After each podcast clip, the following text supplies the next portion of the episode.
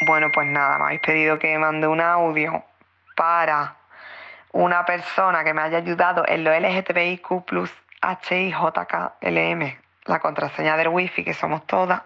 Y yo, eh, sinceramente, eh, no se me ocurre otra persona que escoger que mi madre.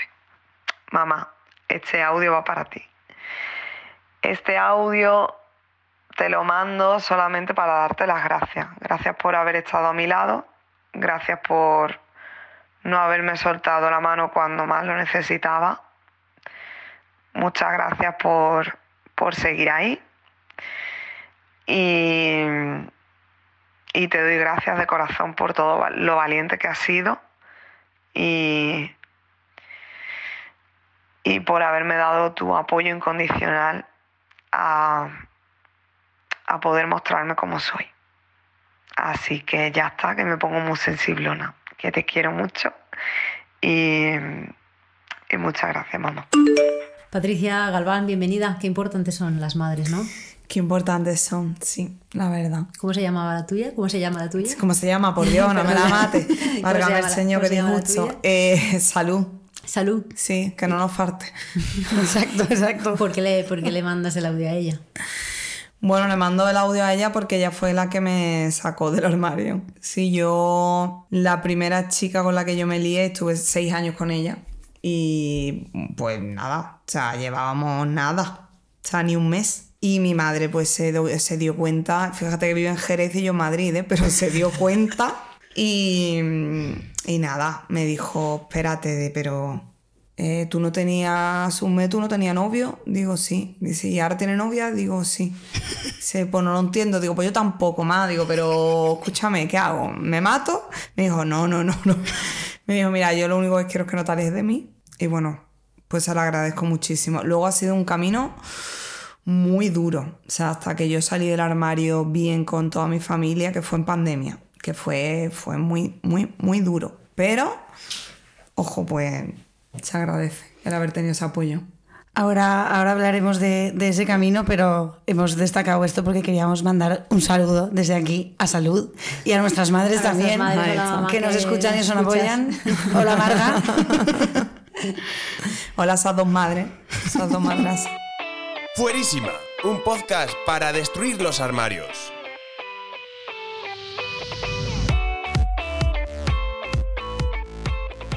Bueno, pues Patricia Galván, bienvenida a Fuerísima. Y vamos a hablar de, ese proceso de, de estar fuerísima, que ya has dicho que fue un camino duro. Cuéntanos cómo, cómo empieza un poco cómo, y cómo se desarrolla. Bueno, empieza el día en que yo nazco, que nazco así, ¿me entiendes? esto, es, esto es así. Pues hace poco me, me- me preguntó una señora que cuándo me había hecho gay.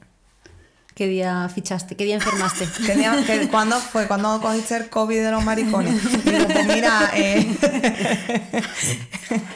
de figoto. Y nada, y a partir de ahí, pues, pues un proceso entre lo primero que tú te aceptas, lo primero que tú dices, espérate. Y además yo que soy bisexual, era como, bueno, pero yo en verdad tengo esta otra opción, la cual voy a poner siempre por delante, porque así no le hago daño a los demás, porque te inculcan esto, ¿no? Como que de repente, eh, no sé, le vas a reventar la cabeza a la gente con siendo tú quien tú eres, ¿no? Y al final, cuando tú solamente intentas que los demás sean felices, acabas convirtiéndote en una persona muy infeliz, que es lo que me estaba pasando a mí. Y entonces dije, ay, mira, ya se acabó. No puedo más. Estaba el apocalipsis ahí fuera ya con el COVID y dije, no, no me voy a morir yo dentro del armario, todo el apocalipsis ahí fuera. Y ahí fue. Pues claro, estamos hablando de cuarentena, que eso es hace tres años, pero hasta que llega la cuarentena, ¿cuántos años antes pasan? Desde que yo me doy cuenta de que me atraen también las mujeres, o, o desde que me doy mi primer beso con una mujer. No, no, tampoco vamos, es como por hablar un poco el proceso de, pues eso, que hay gente que se da cuenta y sale del armario enseguida, pero hay gente que se encuentra con un entorno que es como más arduo y le- yo estuve seis o siete años dentro del armario, por ejemplo. Yo en mi, en mi caso era mm, muy especial porque mi familia eh, siempre ha sido muy estricta, ¿no?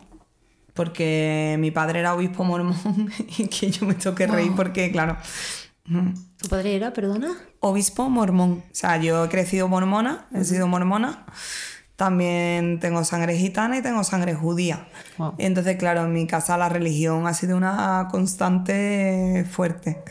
Y, y bueno, ya no, ya no ya no es por esto, ¿no? Pero, eh, pero sí. O sea, al mismo tiempo, al inculcarte unos valores como que lo normativo es que seas heterosexual, te cases con un hombre y tengas hijos, y además, eh, propiamente debería ser un hombre de la iglesia, pues claro, esto es. uf. Me ha encajado mucho. No ha encajado mucho, claro, hay cosas que no han encajado. Lo primero es ser actriz, que tampoco encajaba ahí.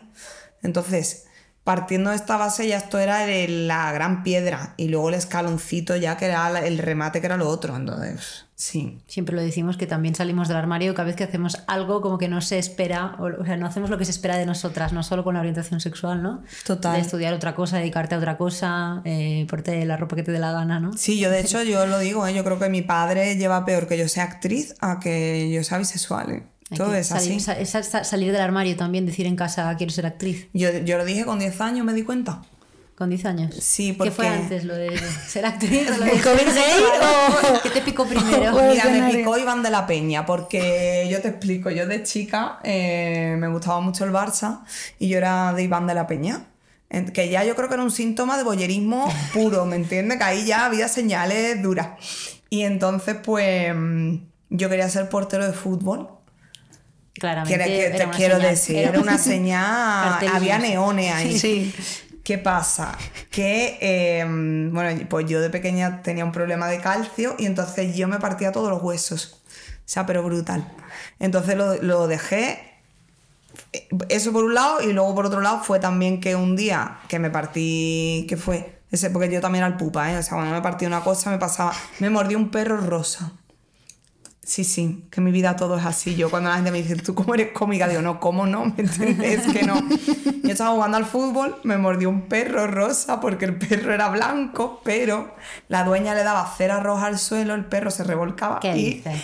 por mi madre mi arma, el perro era rosa, ¿vale? Entonces el perro se llamaba Coco, me tiró un bocado muy malo.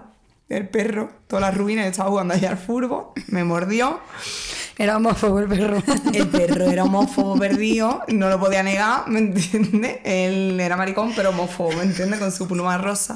Total, que me muerde el perro, mi madre sale por la ventana, esto es muy andaluz, en plan de allí gritos y tal, no sé qué, entonces todo el mundo, eso es mm, Telecinco, Radio Patio, en directo. Entonces sale mi mamá, claro, y me ve solamente con niños jugando al fútbol. Y eso fue la primera de decir, eh, lo primero, nos vamos ahora mismo para el hospital para que te enchufen la del tétano, porque no me todo el bocadito que me dio. Y lo segundo, ya no juegan más al fútbol, porque una niña no puede estar solamente con niños en la calle. Esta fue la primera. Ese ha sido tu estómago, ¿no? Tenía un poquito de hambre, como ¿Te el perro. patatillas o qué? Sufrido, yo se ha oído, no se ha oído. Se ha oído. No grabas al se ha oído en Boston, te quiero decir. o sea, te quiero decir, ha gritado más tu estómago que yo cuando me mordió el perro, vamos, ha sido tremendo. Y, y nada, esa fue la primera y ya luego hice yo teatro con 10 años, que me apunté porque yo creía que iba a faltar clases ahora. Por eso me apunté, básicamente. Luego era por la tarde. Y luego era por la tarde, sí, sí, fue así. Jugaron con mis ilusiones, sí. Y entonces todas las amigas que se habían apuntado conmigo se quitaron. En plan, "Ah, no, encima después del colegio, encima voy a tener yo que venir a otro sitio. Pero yo me gustó mucho y me quedé. Y me quedé sola, ¿eh? O sea, me quedé que no conocía ya a nadie ni tal. Y cuando llegó el día de hacer la obra, me di cuenta de que era lo mío. Fue así. Y entonces yo llegué a mi casa súper emocionada y le dije a mi papá, digo, papá, que digo que soy actriz. Me dijo, tú lo eres gilipollas. O sea, y a partir de ahí, pues ya todo un camino de rosa. O sea, ya a partir de ahí todo, todo bien. Pero bueno, muy contenta, ¿eh? te quiero decir, al final, cuando una se acepta a sí misma, que es lo más importante, al final los demás, si te quieren, pues por cojones te tienen que aceptar. Así Sí, no, que- eso, eso decía Antonelli, que no, que no hay nada peor que sentir vergüenza por uno mismo, Claro. por la vergüenza que sienten otros, que realmente te tiene que dar igual, pero vamos, que también fácil es decirlo. Bueno, Y si la infancia fue así, ¿cómo fue la adolescencia? Sorpréndenos. ¿Te mordió un gato morado? El gato del feminismo. Pues mira, soy más de gato que de perro, la verdad, pero como No, buena no se ha lesbiana, jodido, no que también me encantan los perros, ¿eh? Ojo, pero es verdad que tengo predilección por, por los felinos, me flipan. Y mm, no, no me mordió ningún gato aparte del mío, no me mordió ninguno, pero mi adolescencia, bueno, pues fue fue un poco compleja por el barrio donde yo crecí, por bueno, porque era muy frustrante que no me dejaban eh, ni siquiera poder apuntarme a clases de teatro. ¿Por qué no te dejaban? Porque el único sitio donde había clases de teatro en Jerez era los domingos en, en un, un sitio que había y el domingo era el Día del Señor. Entonces, eh, claro, el Día del Señor tú lo tienes que dedicar a leer las escrituras, a ir a la iglesia y a estar con la familia. Entonces, pues no era factible. Había otro teatro al que, al que asistir, ¿no? Bueno, había, había otra tradición que cumplir que, que, bueno, que, que sí que era compatible, pero en aquel momento pues no se me dejó. Y, y fue duro, fue duro. Pero como yo empecé a trabajar muy jovencita, ya con 17, ahí ya fue cuando me apunté a, a otro sitio que abrieron, tal, no sé qué, que era los martes, los jueves. Y bueno, y luego tuve la suerte que ya con 19 años me cogí una compañía de teatro profesional. O sea, que- Jolín, sí. qué guay. Porque es complicado el camino, además. también. Es, eh, fue... Dentro de- del mundo del actor, Sí, sí, o sea, pero bueno, yo que creo que lo tenía, eh, lo tenía muy marcado, ¿sabes? De que te digo, yo, yo, por ejemplo, yo no creo en ninguna religión, pero creo mucho en Dios y a mi manera. Ujú. Y yo creo que esto es un don que a mí se me ha dado y yo tengo claro que se me dio para que yo lo usara. Entonces eh, he ido con ello y no me quejo, la verdad. Has mencionado antes, Patricia, el, el barrio. ¿Cómo era tu barrio? ¿Tú has nacido en Jerez de la Frontera? ¿Cómo era tu barrio? Pues mira, mi barrio es el polígono, que si tenemos en cuenta que Jerez llegó a ser la ciudad con más paro de Europa, ¿vale? Porque está, digamos, Cádiz, ¿no? Y Cádiz era la provincia con más paro de Europa, Jerez, la, la ciudad más grande, más de 200.000 habitantes, pues claro, por ende, pues, pues yo me crié en el barrio más pobre. Entonces, pues fue una fantasía, porque me crié entre los yonkis, eh, gente muy trabajadora, maravillosísima, y al mismo tiempo los mormones americanos. Entonces yo tengo una mezcla en lo harto que no, no se aguanta. Pero vamos, yo muy bien, muy contenta, la verdad. Es más, agradezco muchísimo haberme criado en ese barrio, porque hay cosas que te lo pueden decir, te lo pueden contar, pero hasta que tú no lo ves, no realmente no, no eliges, ¿no? Entonces yo estoy muy contenta y nunca jamás renegaré de, de mis orígenes, mam. Hay cosas que te las enseña el barrio, ¿no? Que no te puede enseñar otra cosa que, que haber nacido donde has nacido. Sí, hombre, claro. Es que yo salía a la ventana y yo veía a los yonkis haciéndose las papelas y el baile de la cuchara, ¿no? Y claro. Entonces mi vecino se pinchaba, te quiero decir, era el otro, el vecino del bloque de al lado, se hicieron una noche redada, un limpia, ¿sabes qué te digo? Que deberían dinero y se cargaron un montón de yonkis. Es tremendo, ¿no? O sea, luego el kiosco de al lado de mi casa lo vendieron y lo cogió un pavo que se ponía a traficar. Que eso me acuerdo que me levanto una noche. Yo vivía en un cuarto que era un quinto. Y me levanto una noche a beber agua y miro por la ventana y me lo veo en nota corriendo, pero con dos fardos del coche al kiosco y del kiosco al coche. Y digo, este duró dos meses, claro. Es que era un descaro. Mm. Pero que, escúchame, súper proud y vamos, o sea, maravilloso el barrio del polígono, vamos. 11407, que es el código postal aquí tatuado, para siempre. ¿Tú crees que el activismo viene de un poco.? Porque, claro, tú eh, eres actriz, te empieza a ir bien, que nos contábamos antes, pero el activismo también ha estado siempre ahí. ¿Tú crees que te viene también por haber nacido donde has nacido o por, por otro, por otro motivo? Mira, me viene mucho también de los mormones, porque los mormones se nos educa mucho para que ayudemos a los demás, ¿vale? Como una gran prioridad. Entonces, en mi barrio, que era un barrio bastante pobre además, pues siempre había gente pidiendo. Y entonces eh, me hacía mucha gracia porque todo el mundo decía, al cuarto que están los mormones. Y entonces venían, venía muchísima gente, venían a pedirnos comida. Y entonces yo eso lo he vivido mucho en mi casa, el ayudar a los demás. y donde comen dos, comen tres. Entonces, bueno, mm, no viene. sé. Mm, Yo creo que viene de ahí. Seguramente rompiendo muchos prejuicios también. Eh, eh, ¿En qué? Pues seguramente no. El tema de asociar siempre que la religión con este tema LGTBI siempre va a generar más rechazo que no, pues en tu caso, que ha sido más bien al revés, todo el apoyo que, que tú has decidido mostrar, ¿no? Porque podías haber hecho tu carrera y no mojarte, ¿no? Como se dice a veces con estos temas, no, yo estoy a lo mío y tú en ningún momento. O sea, siempre te has, te has mojado y has defendido los derechos LGTBI. Y lo seguiré haciendo, porque, bueno, es que yo personalmente lo he pasado muy mal. Y yo ya no lo he pasado mal.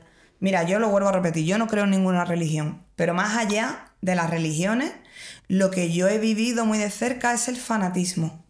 Y entonces la gente que es fanática de algo y entonces se cree, como se dice, ¿no? Más papista que el papa. La gente que se cree con el derecho de juzgarte, de señalarte y demás. Esas son la gente que yo normalmente tiendo a quitar más de mi vida, que es que directamente no, no la soporto. Entonces, eh, yo lo he pasado muy mal, pero ya no por la iglesia, porque la iglesia mormona, por ejemplo, no piensa que las personas LGTBIQ estemos enfermas, pero sí que piensa que es una elección. Mira, no, yo he nacido así, no es una elección, ¿sabes? Pero bueno, por lo menos no, no, no dice que estemos enfermos, pero sí que había gente dentro de la iglesia que, eh, pues bueno, te señalaba mucho. A mí me señalaba muchísimo, pues por. eh, yo, como soy más bien femenina, igual no se me notaba tanto, pero sí me señalaban, por ejemplo, por el hecho de ser actriz. Era como, es que no se va a casar o no va a tener hijos, tal. y era como si fuera puta, te quiero decir, o sea, era horroroso. Y ya luego, cuando ya salgo del armario, pues. Bueno, incluso ya de antes siempre defendía los derechos, ¿no? Y recuerdo una vez en Facebook, aquella época, recuerdo un chico, eh, yo poner algo en plan de cuando se aprobó la ley del matrimonio igualitario, en plan de que, que bien, tal, no sé qué. Y recuerdo a este chico de la iglesia poner eh, los homosexuales arderán en el infierno, tal, no sé qué, bueno. Sí, pero fíjate, eso ni siquiera lo dice la iglesia, pero hay gente que que está muy aburrida, ¿sabes? O que, no sé, que no la han que no la han criado yo creo como se debería, porque si realmente tú tienes a Jesucristo como ejemplo, pues primo, mm, lo estás llevando mal, ¿sabes? Creo que va por otro lado. Y en el, en el documental que grabaste eh, con Eduardo Casanova, una de las... Un saludo. Vente, afuerísima. una de la las, de las cosas que decías era que eh, en Jerez no te dejabas ser, como estabas dentro, y en Madrid es donde estabas fuera. Eh, esas dos realidades han convivido, entiendo, y era, eras dos personas diferentes. ¿A que ¿Cómo te afectaba eso? Me afectó muchísimo porque mm, yo soy una persona como muy sincera, muy transparente y el hecho de yo no poder contar mi día a día, de tener que mentir, yo lo he llevado siempre muy mal. ¿Sabes? O sea, el hecho de también ya esto te crea, te, te supone como un miedo, ¿no? O sea, a mí me daba pánico coger a mi, a mi expareja de la mano por la calle. Yo estuve dos años y pico hasta que yo le pude coger de la mano sin miedo. Que me daba pánico. Me daba pánico que me viera alguien de la iglesia, que alguien se lo contara a mi padre. O sea, yo recibí la amenaza de eh, si se lo cuentas a tu padre, no por parte de mi madre, pero yo recibí esta amenaza. Se lo cuentas a papá, mm, le va a dar otro infarto, por ejemplo. Entonces, claro, todo esto psicológicamente al final te va creando una capa que, que hostias, lo llegas el día que paras y dices, mira, hasta aquí voy a aguantar el abuso o te lleva por delante. Jolín, es que me quedo maldad. A veces escuchamos ciertas cosas que es en plan, no, no tengo capacidad de reacción en el momento porque es que es, es fuerte que tengamos que, que pasar por, por estas cosas. Luego, sin embargo, al, al final se lo contaste a tu padre. Sí. ¿Y cómo fue el momento de decir, Esto me lo, me lo preguntan mucho en el monólogo porque, claro, yo lo, yo lo cuento con comedia, obviamente, y luego hay mucha gente, pero al final, ¿cómo fue en realidad? Digo, bueno, eh, yo no salí del armario, yo salí de mi casa. Directamente. Yo salí de mi casa, sí. Fue muy. Fue muy choqueante, ¿no? Fue muy, fue muy shock. Fue muy shock, pero yo creo que él también lo sabía. Y realmente creo que él se sentía mal de que yo no se lo comentara. ¿sabes? Lo que él no sabía es que a mí no me dejaban contárselo. Entonces fue durísimo, fue durísimo, fue, fue tremendo, la verdad que fue tremendo. Pero mira, tengo que decir que a día de hoy mi padre incluso me hace bromas al respecto. No muchas, pero alguna me hace. Algún chascarrillo. Algún chascarrillo me hace, sí. Sí, ahora, ahora está, estamos esperando otra vez a que le hagan un trasplante. Y, y, pues el otro día se lo decía, mm, digo, papá, tío, imagínate que ahora te pone el riñón de un maricona, ¿ahora qué? Y me dice, bueno, pues me iré de fiesta contigo, o sea, te quiero decir. Se vendrá pachueca. Se vendrá, se vendrá, ojalá. Pero bueno, bien, la verdad es que bien. Cuando al final te tomas las cosas con la, natu- la naturalidad que tienen y, y como son, creo que al final, eh, bueno, quien te quiere, mm, al final está ahí. Fuerísima. El podcast que deben escuchar tus padres. Eh, en el reconocimiento de los premios Arcoiris, que por cierto, enhorabuena eh, por el reconocimiento, decías que me llamaba mucho la atención ¿no? que se lo dedicabas a esos niños, niñas, niñes que se creen que no van a prosperar en la vida por ser quienes son. Y a mí me surgió la duda de si tú sentías eso y viendo el contexto que tienes, si cuando has sido niña, adolescente, incluso joven, has tenido ese sentimiento de por ser como soy no voy a llegar a, a nada. ¿no? Porque hacemos un poco el podcast también para eso, ¿no? Para que se visibilice que, que te sientes en el hoyo en algún momento determinado y luego sales de ese hoyo, entiendo. Mira, ha sido una constante en mi vida. Ha sido una constante. O sea, tanto como actriz, como persona LGTBIQ, como mujer. Ha sido una constante, te quiero decir. Eh, por ser quien soy, se me han puesto muchas trabas a muchas cosas. Y ha sido muy duro. O sea, de, de- te hablo, por ejemplo, de la comedia de, de cuando yo quería comenzar, cuando quería comenzar. Yo eh, solamente había un sitio que se hacía comedia aquí en Madrid, ¿vale? Solamente había un open para probar texto. Y a mí, el presentador, que era el que lo dirigía, no me dejaba subirme. Open son los micros abiertos, ¿no? Que Sí, para- ahora hay 80.000, pero cuando hace 13 años había uno. Había uno. Y a mí no me dejaba subirme y el motivo era porque yo era una mujer. Así te lo dijo. Tú, las chicas. No, es que él casi, eh, o sea, él prácticamente ni me, diri- ni me dirigía la palabra, me lo dijo él del bar. Sí. El del bar, de, ha sonado muy el Señor de los Anillos, pero sí, me lo dijo el, el del bar, me lo dijo. De hecho, tuvo una pelea con él. Esta chica es muy buena. eh, cada vez que eh, salí dos veces a actuar y cada vez que salía el tío se iba. Y entonces tuvo como hay un rifirrafe con él, va, esta tía es muy buena, tal, no sé qué, que, que yo la he visto. Y decía, y el otro, pero si, si te- si has- las dos veces que te has ido. Y bueno, pues ahí empezó una fantasía en la cual tú en aquella época tenías que pedir cita para poder actuar. Pues yo pedía cita y me decía, sí, vente. Entonces yo iba al local y cuando llegaba me decía, para ti no hay tiempo. Dios. Pues así me tuvo dos meses. Dos meses, ¿eh? Dos meses. Y el día que ella me dijo, tienes tiempo, yo subí ahí, hice lo que me dio a mí la gana. Todo el mundo se enfadó allí muchísimo. Y, y lo dejé. Es Abandona- que- abandonaste sí, la comedia. Sí, sí, esto estamos hablando ¿no? de los primeros años que estabas ya en Madrid. El, el primer año que estuve en Madrid, sí, o sea, comenzando mi segundo año fue. De forma inmediata se salió con la suya, de alguna manera. Hombre, claro, es muy desagradable bajarte de un escenario, porque además te daban tres minutos. Entonces, cuando el día que me dijo, puedes, que tampoco se quedó, pero puedes, yo dije, pues no me voy a hacer tres, me voy a hacer diez, ¿me entiendes? Porque recuperar. voy a recuperar lo que, las putadas que me has hecho. Es que no me lo hizo nadie, me lo dijo hizo varias, de muy mala manera, muy desagradable. O sea, fue tremendo, tío. Y recuerdo bajarme del escenario y que todos mis compañeros eh, se dieran la vuelta. O sea, me dieron la espalda, todos. Pasa. Un saludo a esas personas porque estaban delante Sí, de las ¿no? cómicas más importantes de este país. Les saludamos desde aquí por, Sí, sí. por su gran labor. Un besito Vaya Madre mía. Y nada, y bueno, pues, en fin. Y luego, como vengo de donde vengo, nunca he tenido apoyo, ni monetario, ni etcétera, etcétera, porque no se ha podido. No hay becas tampoco para actores.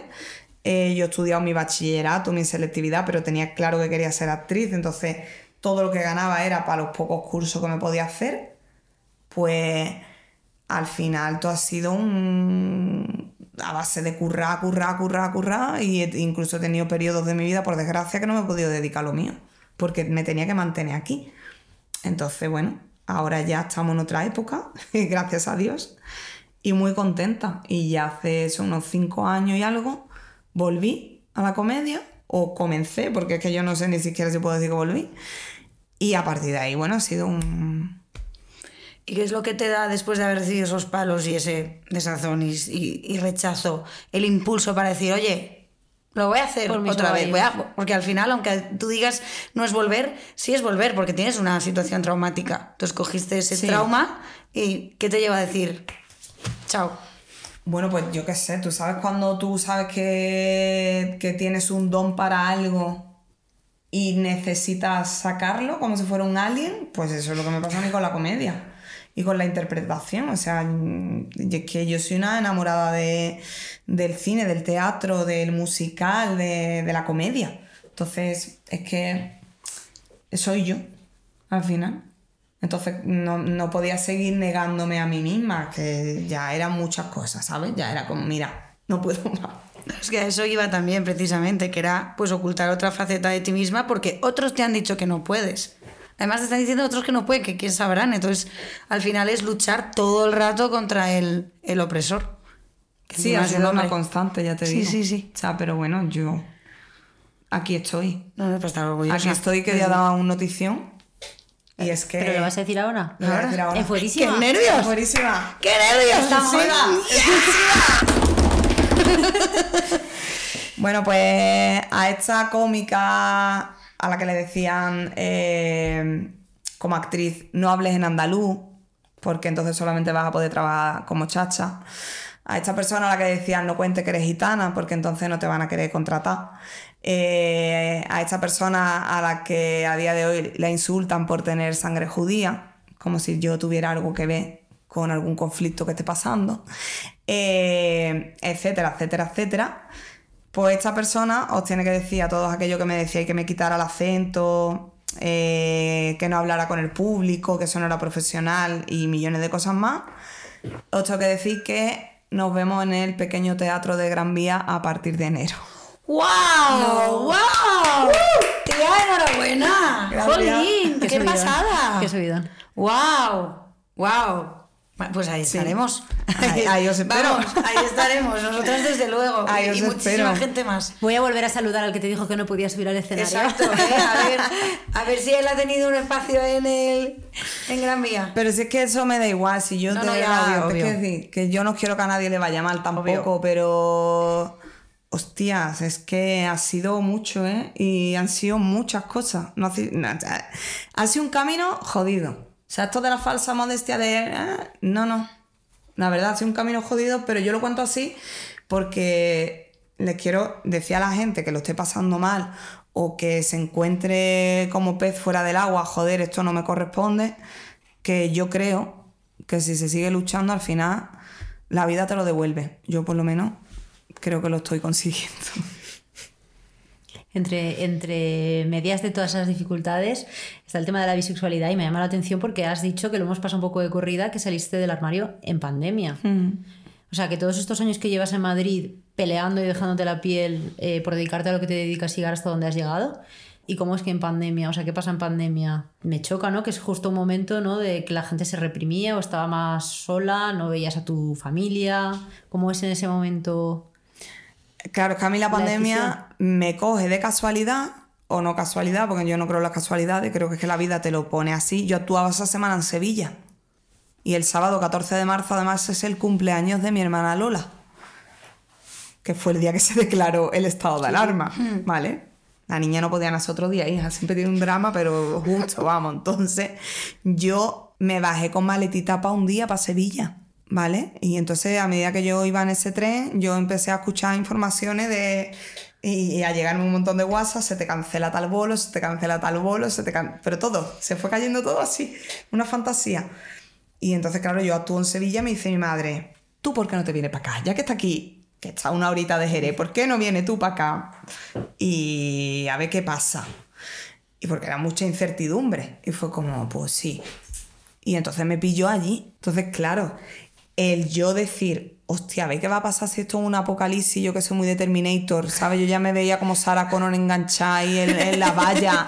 digo, y digo, ¿y no va a saber la gente quién soy yo? Digo, hostia, no, digo, digo, entonces he fracasado en mi vida. Y ahí fue cuando dije, no puedo más. Entonces se, se generó muchísima tensión en mi casa, ¿no? Porque todo este tema, que tú quieras que no, eh, todo este tema con mi padre, de yo no haberlo hablado con él y él en verdad, yo sé que lo sabía, pero tampoco lo profundizaba, yo creo que tampoco sabía cómo abarcarlo, se fue creando un ambiente de tensión en mi casa durísimo, en el cual yo, bueno, pues tuvimos un mes sin hablarnos, Encerrados en, en la misma encerrados casa. en la misma casa. Sapa más Inri. Hmm. Y yo a mi padre lo adoro, ¿eh? Es que le, ad- le adoro. O sea, a mí mi padre me ha criado, básicamente. O sea, yo mm, mm, grandes recuerdos de mi infancia son con mi padre. O sea, hemos sido uña y mierda y, y, tío, no podía ser. Entonces, bueno, pues ahí yo ya llega un día en el que pasa una situación y yo exploto. Y entonces, pues ahí sale todo. Pero ya te digo, o sea, ahora mismo súper bien. Y aunque él no reconozca porque no soporta que sea actriz, en el fondo de su alma, cada vez que alguien va a mi casa, por, por- antes que yo hacía más tele, era, te voy a enseñar el episodio este que ha salido la niña, te voy a dar, no sé qué. Y yo sé que está ahora, sé que está muy orgulloso de mí. ¿Pensabas que él, que él iba a tener este, esta trayectoria, este camino? ¿O pensabas, bueno, me lo voy a tener que tragar, entre comillas, este enfado, este mal rollo, porque mi padre con esto jamás va a poder? Mira, yo lo que acabo de decir, ¿no? Ahora mi padre está orgulloso de mí, siempre buscamos la aprobación de los padres, pero es que realmente la que está orgullosa de mí soy yo. Ahora. Entonces, la que está feliz soy yo. Es que la que me tenía que aceptar era yo. La que yo, tenía, la que yo tenía que decir pies en pared hasta aquí, era yo. Entonces, en el momento que yo dije, ya se acabó, ya era como, ahora ya tú decides si tú quieres estar en mi vida o no. Pero yo ya, yo, yo es que no te debo ya absolutamente nada. Y entonces a partir de ahí una puede respirar. Tenemos que aprender a marcar los límites, ¿no? También Totalmente. nosotras. Totalmente. Y luego soy tu hija y si quieres lo coges y si no lo Sí, dejas. sí, y lo vuelvo a repetir, es que tampoco que fuera culpa de mi padre. ¿eh? O sea, es que también al fin y al cabo muchas veces se dan una serie de elementos alrededor que, bueno, que, que- que llevan a unas situaciones familiares que se ve, ¿no? Muchas veces que, ah, pues cuando se ha muerto, entonces cuando esta persona se han muerto los padres y entonces cuando salió del armario. Y, yo decía, es que me parece horrible. Y, y pasa así, ¿eh? Y yo, sinceramente, que mm, creo que cada uno tiene su tiempo y tiene que salir del armario cuando él quiera. Yo cero presiona a nadie en nada. Pero, hija, yo respiro mucho mejor, vivo más tranquila, ¿eh? Merece la pena, siempre lo decimos. Yo recomiendo. Pero lo que pasa es que cada uno tiene una situación. Cuando puedas, claro. Obviamente. Y que, y que hay que entender todos esos contextos y que, y que luego hay casos también pues que sales y, y, no, y no es como esperabas también. Entonces hay que, hay que trabajarlo y estar, y estar preparado. Me preguntaba cómo se pasa de todo, de todo este diálogo interno y mm, esfuerzo para salir del armario. Bueno, es, más que esfuerzo, ¿no? Valentía de, oye, de contárselo a tu padre, marcar límites y tal, a subirte a un escenario y hacer un monólogo como el sueño húmedo de Hitler y ahí empezar ahí a, quedarse más ancha que larga y hacer que se descojone además todo el público que tienes delante. O sea, es un ejercicio, entiendo, intenso. Eh, fue muy intenso, mira, y cuando empecé la comedia, otra vez con lo mismo. Eh, quítate el acento. Porque es que si no la gente, mira qué pereza, por Dios, que yo nací así. ¿Qué quiere que haga? O sea, es que eh, mm, he venido a joderte la vida, ¿sabes? O sea, es que soy así, dejad ya de, co- de coartar a la gente. Y luego era el tema de no cuentes que eres bisexual porque se te van a cerrar muchas puertas.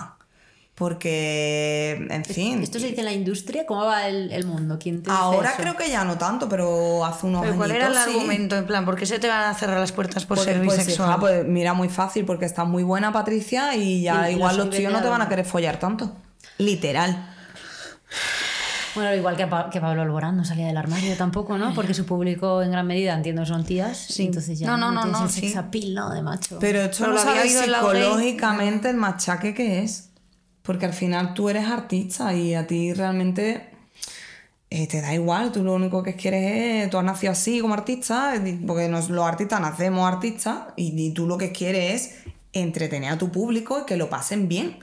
Entonces, claro, este machaque es de, ah, joder, ahora no se van a reír, ahora no me van a contratar, ahora otra va la precariedad, ta, ta, ta, ta, ta, ta. Y claro, Y te, y te callas, ¿eh? Y tampoco te juzgaría, pero Claro, no, es que ya estabas harta de estar callada. no puedes más, claro. Entonces yo, de hecho, yo no creo en los límites del humor, pero porque yo soy una persona que creo que ha tenido una mochila, porque es la que a mí me ha tocado, porque no será ni mayor ni menos que la de otra persona, pero es la que a mí me ha tocado. Y o yo hacía comedia de la mochila mía o, o al final hacía monólogos más dramáticos, ¿sabes? Y el, el humor cura un poco también, ¿no? O quita, quita hierro, a lo mejor. Yo creo que sí, ¿Cómo lo vives yo creo que sí, yo creo que sí. De hecho, hay partes que, que sé que había gente de mi familia incluso que me decía, "Uf, ¿tú no crees que te afecta que tú cuentes esto, aunque tú lo cuentas así, tal, no sé qué? Yo creo que no. Yo creo que es sanador. Sí que es verdad que yo me expongo muchísimo, yo, yo soy muy consciente, pero es que me da igual. Te quiero decir, es que mm, es mi mentalidad. Yo tengo una mentalidad también para el espectáculo muy show business americana, que ellos lo, lo toman como un negocio, que es como lo que es. Y yo, pues con las herramientas que se me ha dado, voy a hacer lo que tengo que hacer, que es comedia. Y qué bien lo haces. Gracias. Eso intento. Sí que has hablado en alguna entrevista eh, de cómo, no sé si te sigue pasando ahora a día de hoy, pero que sí que a lo mejor cuando has subido contenido decir que eres bisexual y eso de sobreexponerte, te ha pasado que a lo mejor has perdido seguidores. ¿Cómo afecta eso? ¿Te ha hecho alguna vez replantearte algo o cómo callas eso? Ay, al principio sí. Al principio sí me costaba mucho.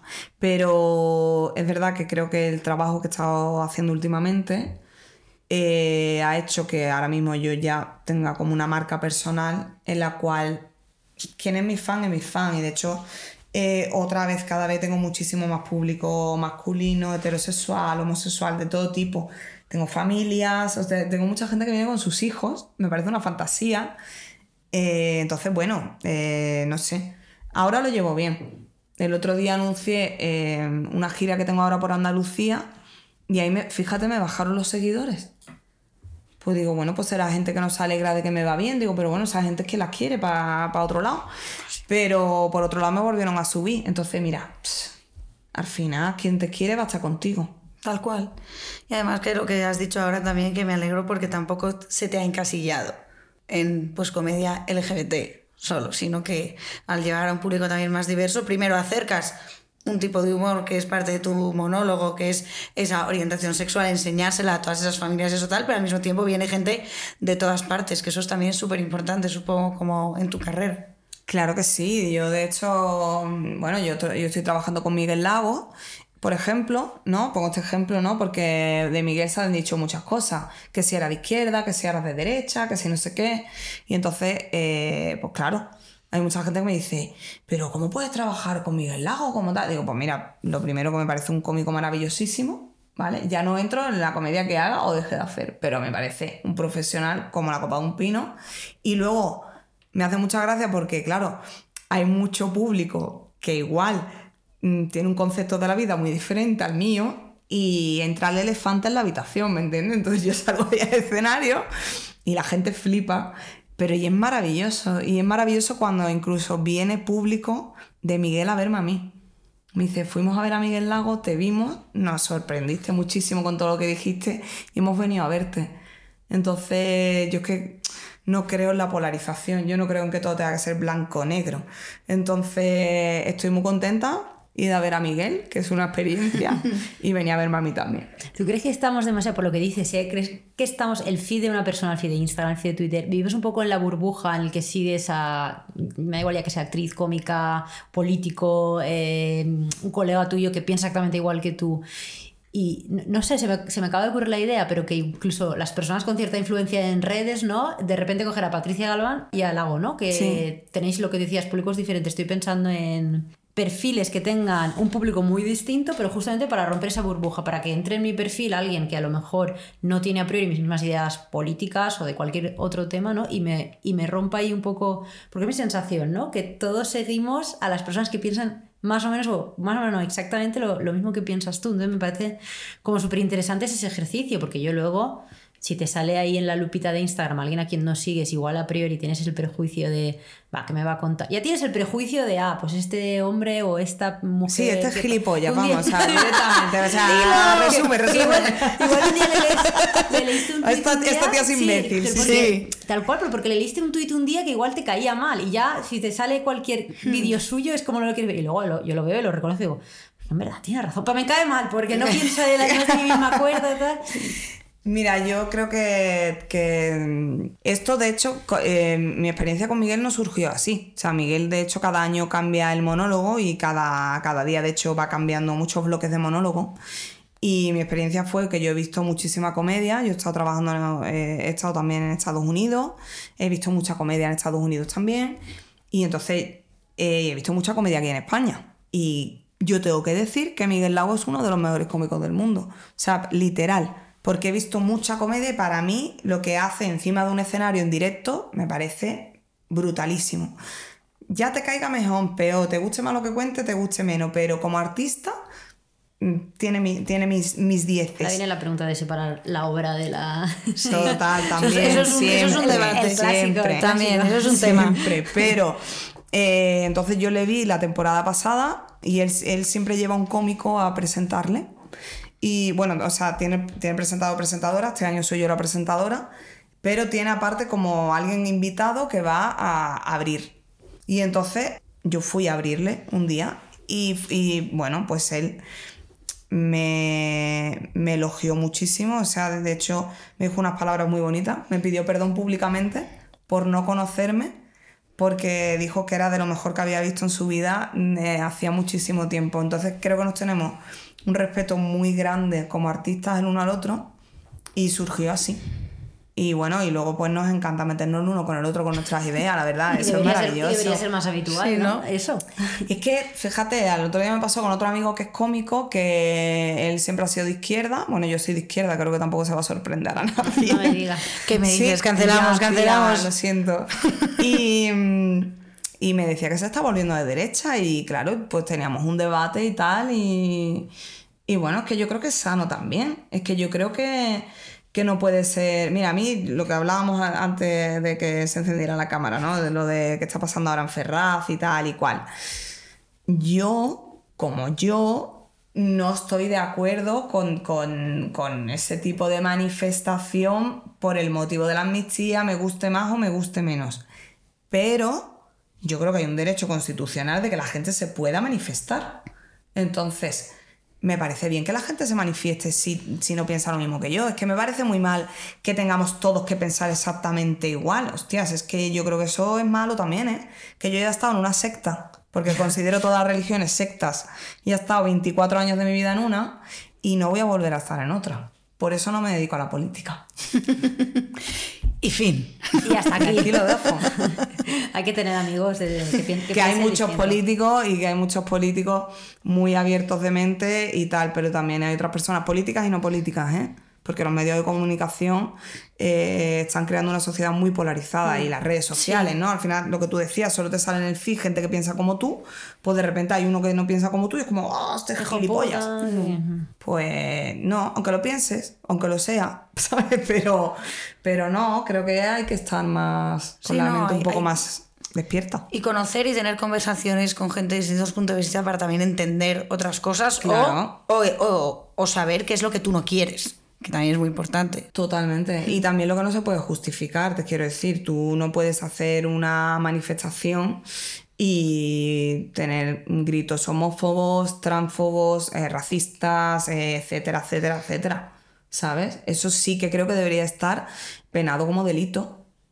De- hombre, es un delito de odio. Al Sí, es un delito, pero el cual no, No, no, no. sé, Shakira paga más por, por todo que, que, que la gente que hace esas barbaridades, ¿no? O la manifestación neonazi que hubo en Chueca, creo que fue pocos días antes del, del Pride, ¿no? Sí, sí. El año, el año pasado, hace año dos pasado, años, sí, el- fue justo. Además, pasado. sí, en Chueca. este, este año, este año. O sea, fue este año, pues entonces hubo otra también hace un año o algo así, porque no recordaba yo de este año, pero sí. Entonces yo que un ayuntamiento con una comunidad eh, permita este tipo de cosas o que luego no se penalicen, me parece tremendo. Sí, que la línea está en los derechos humanos, que no estamos diciendo nada loco. Claro, es hasta, hasta que, que eso consideres tú el derecho humano, porque si ni siquiera consideras que son personas eh, que no están enfermas, las personas LGBT, pues ya ni consideras que tienen derechos. Una cosa Pero bueno, detrás de está otra. como la señora esta que estaba en Vox, no me acuerdo una que era rubia, que estaba de la no sé qué falangista tal, que, que bueno, pues, pues eso, que tenía un discurso contra los judíos que era estupendísimo. Y a día de hoy seguimos viendo esto y esto sí que creo que pues también está muy bien verlo, ver que hay gente así, pero esto tiene que ser un delito. O sea, tú en Alemania no te vas a encontrar una esvástica en ninguna puñetera parte. También es verdad que porque perdieron. Si hubieran ganado, ojo que igual la historia era distinta. Hombre, Yo no estaría aquí, pero... Ninguna, aquí, aquí caemos. Sí, sí, Hasta sí. Edu cae, yo creo.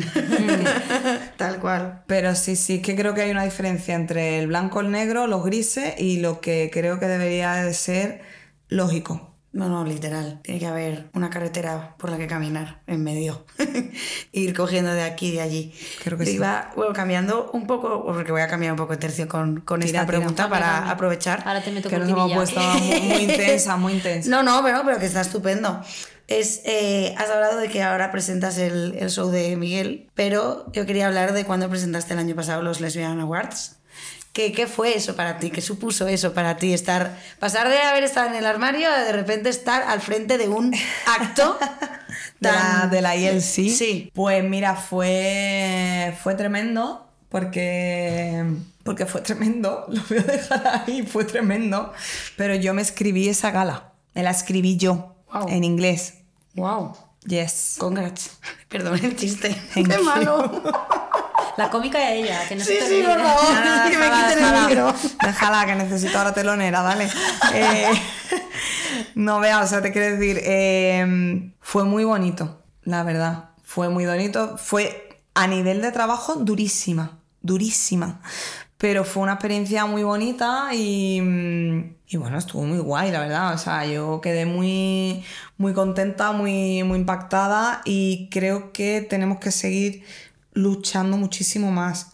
Creo que la L es la letra más invisibilizada de todas. Y está claro, ¿no? O sea, a la hora de recibir los apoyos por parte de instituciones a nivel económico, que eso hace mucho, somos las que menos dinero recibimos, las que menos eventos tenemos. O sea, es eh, que seguir trabajando esto.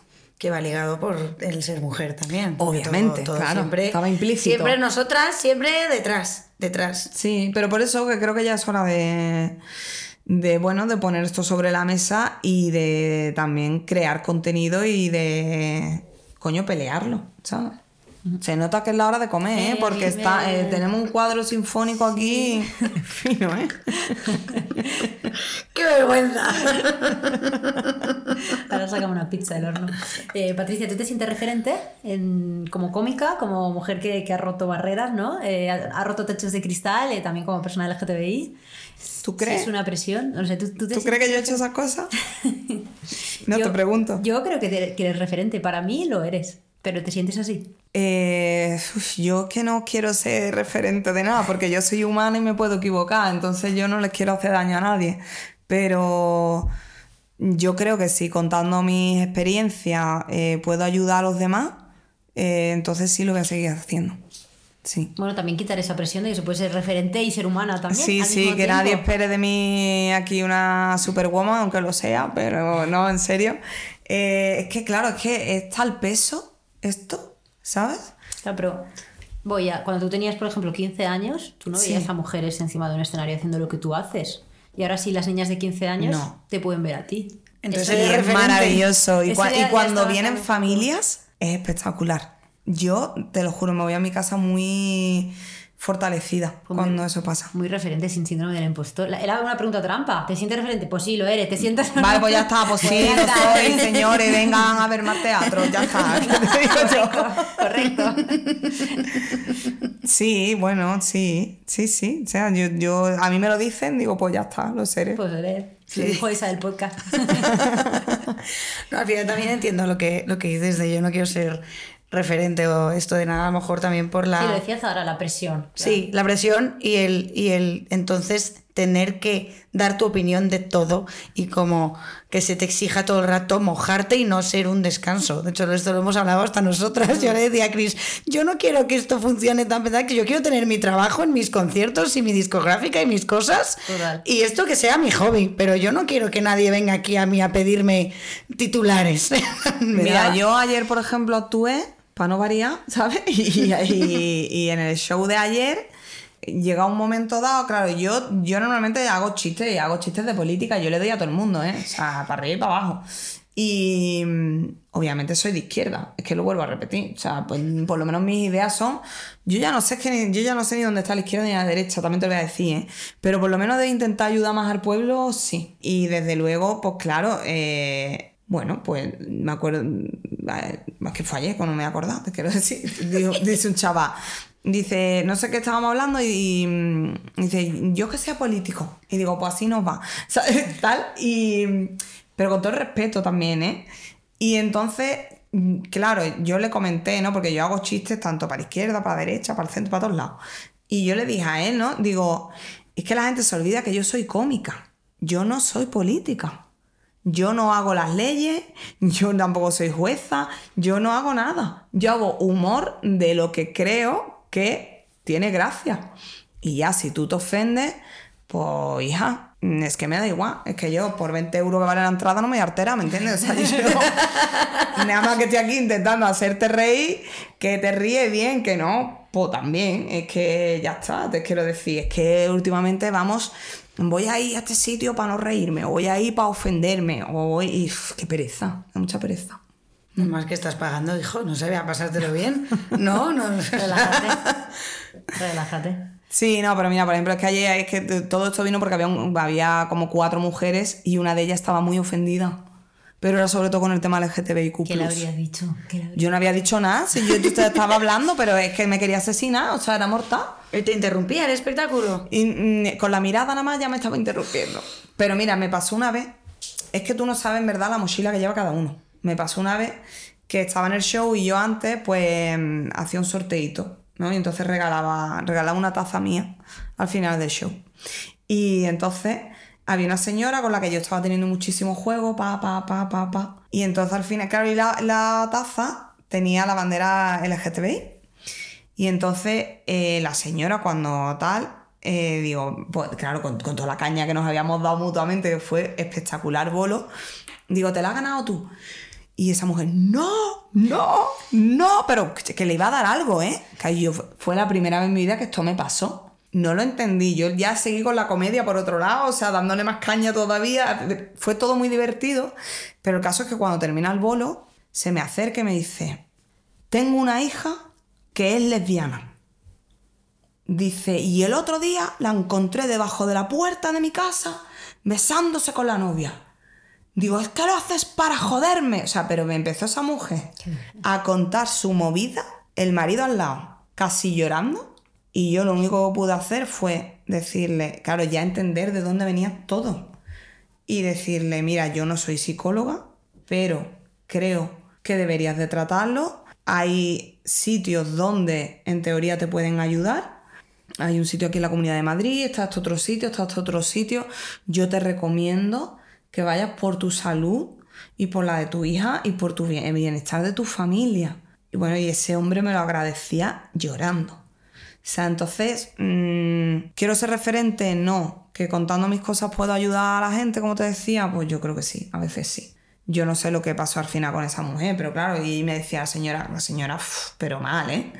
Y es que mis, mis otras hijas me dicen que la hija de puta soy yo, pero literal, ¿eh? ¿Qué, qué- qué- qué hago yo? ¿Qué le digo yo a esa señora? ¿Sabes? Claro, no, que tampoco está en tu mano y no es tu trabajo ni, ni educar, ni cambiar, ni, ni nada. Pero te viene alguien así y que se te encienden los demonios. Claro, y me decía, ¿y yo cómo voy a querer la taza que tiene la bandera detrás? Es que no quería caldo, pues toma dos tazas, van y me traen a este espectáculo que yo no sabía que tú eras bisexual, porque claro, en aquella época no, no estaba yo tan... Era cuando estaba empezando a contarlo. Y bueno, pues, no sé, espero que esa familia esté bien ahora. Un abrazo para, Un abrazo para la hija, para la madre, que para el padre. Que sea seguidora tuya y escuche, y escuche el podcast y que, y que todo esté bien. Ojalá, porque. Ojalá. Vaya tela. Y bueno, hablando de, de sitios que has actuado, cuéntanos, aparte de lo de enero en Gran Vía, estos meses, esto sale 13 de diciembre, cuéntanos, no, 13 de diciembre no, ya está, ya me he Yo qué equivocado. sé qué día Vuelvo. sale, un día de estos, Esto sale la semana que viene, entonces cuéntanos Pues mira, me tenéis este mes de diciembre que acaban de salir las entradas y vuelan. O sea, os recomiendo ya, si queréis venir. Me tenéis en Beer Station, a los cuales les mando un saludo con todo mi amor. El otro día me harté de llorar porque, claro, para mí se cierra una etapa. Les quiero mucho. Seguiré yendo por allí, pero a partir de ahora, pues eso me veréis en Gran Vía, que era uno de mis sueños. Y nada, a partir del 12 de enero me veréis en Gran Vía todos los viernes a las 10 y media de la noche en el pequeño teatro de Gran Vía, eh, donde está Pretty Woman. Pues Pretty Woman y Pretty Maricón abajo. Así que ahí me tenéis. Y, y estoy muy emocionada, la verdad. Estoy muy, muy emocionada. Es que es fuerte, eh, es fuerte. ¿Qué aforo tenemos ahí? 300. ¡Wow! 330 van a ser, que aprovecha a saludar a nuestras amiguitas del De- fútbol. del a nuestras bolleritas. Las de, las de los moños aquí, la del Kiki aquí, todas feliz. Y, y nada, luego tenemos Barcelona que ya está sold out, tenemos 6 de enero Málaga, eh, que acaba de salir. Eh, tenemos también Mallorca, que creo que quedan 7 entradas. Bueno, Eh, espero que para cuando salga ya se hayan terminado. Esperemos. eh, te- luego hay una gira por Andalucía y se vienen más cositas que todavía no puedo contar. Pues Pero muy éxitos, contenta. Qué guay. éxitos que vamos, ya, ya estar todo eso fuera, son muchos éxitos. La verdad que y sí. lo de pero ahora a reventarlo y a, y a que, que en, que en 2024 sean 300 en- eh, butacas, pero que sean 600 en 2025 y, y de ahí para arriba y verte en todas partes, porque referente y a seguir siéndolo y ayudar a mucha gente. que- Gracias por estar con nosotros, Patricia. A vosotras, chicas. Jolín.